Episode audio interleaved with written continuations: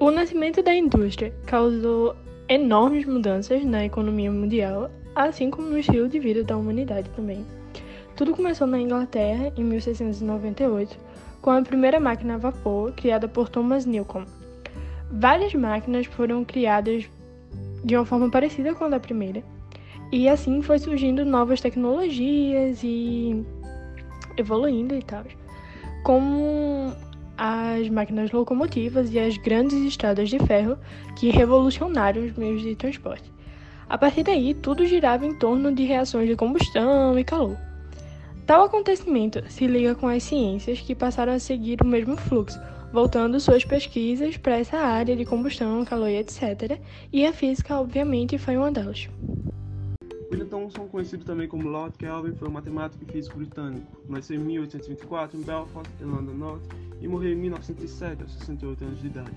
Receberia o título de nobreza do primeiro Barão Kelvin de Lords, pela grande importância de seu trabalho científico. Seus estudos colaboraram para a fabricação de melhores galvanômetros e cabos elétricos.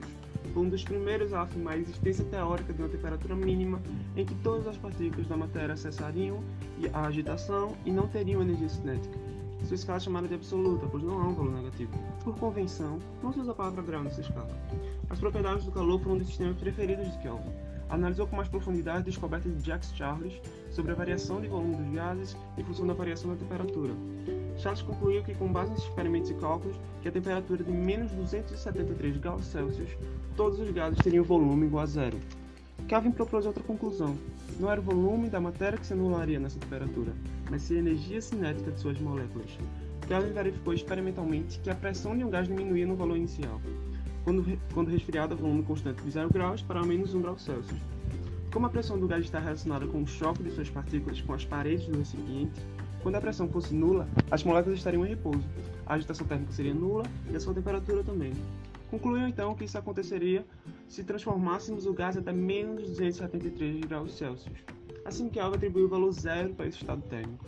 Sugeriu então que essa temperatura deveria ser considerada a mais baixa possível e chamou-a de zero absoluto.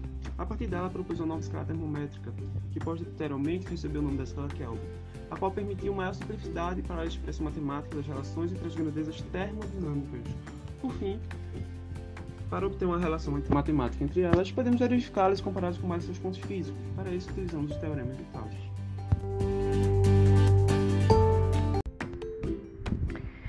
Aí temos Celsius, né? Que no ano de 1742 criou uma escala temperatura, Celsius, usando zero para representar o ponto de fusão e 100 para representar o ponto de ebulição. Aí ele colocou um termômetro dentro de uma mistura de água e gelo em equilíbrio térmico e na posição onde o mercúrio estabilizou, marcou o ponto zero. Aí depois ele não tinha realmente mais nada para fazer. Aí ele foi fazer outro experimento e nesse experimento ele colocou o termômetro na água em ebulição e onde o mercúrio estabilizou, marcou o ponto 100.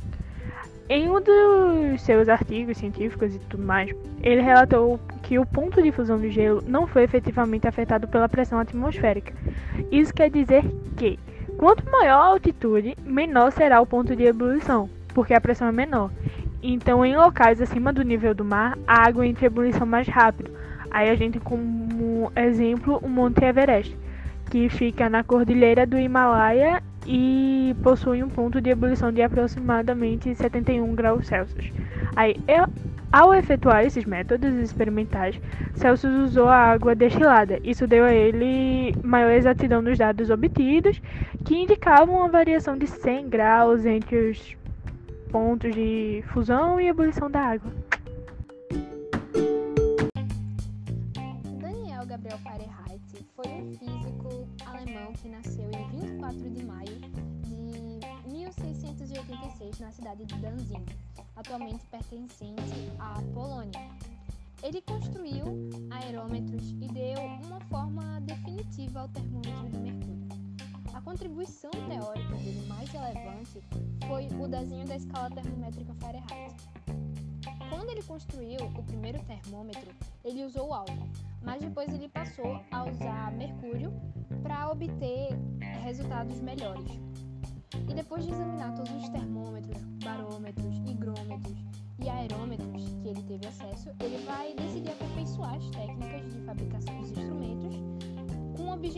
obter leituras mais precisas.